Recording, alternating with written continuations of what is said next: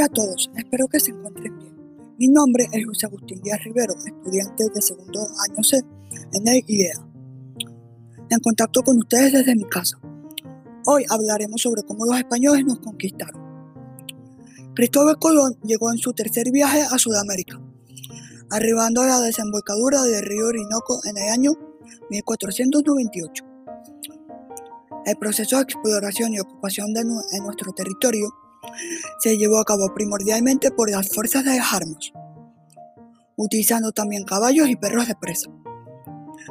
También utilizaron la persuasión y el engaño, valiéndose del comercio basado en el trueque, con la finalidad de atraer a los indígenas y entablar relaciones con ellos. El trueque sirvió para engañar a los indígenas, porque entregaban trozos de cerámica y espejos a cambio de valiosas piedras preciosas, como las perlas.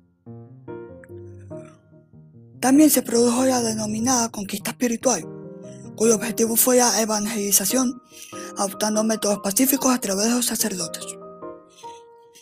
La ocupación del territorio actual a través de los súbditos de la corona española venían con la instrucción de formar núcleos poblacionales, instaurando instituciones y modos de vida propios de la cultura de la metrópolis, mediante el sometimiento de los aborígenes. Así se impuso religión, idioma, leyes y formas jurídicas, y en general nuevos conceptos y hábitos culturales, políticos, económicos y sociales.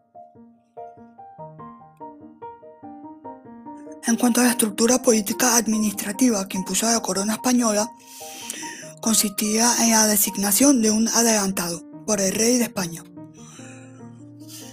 quien tenía amplias facultades para legislar y administrar el territorio conquistado. Se les concedía así el derecho al disfrute de las riquezas encontradas en el mismo.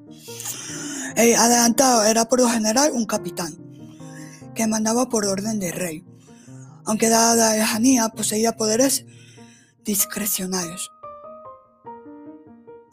Una vez conquistada toda América, los gobernadores sustituyeron a los adelantados y se responsabilizaron desde entonces de la organización legal, administrativa y política.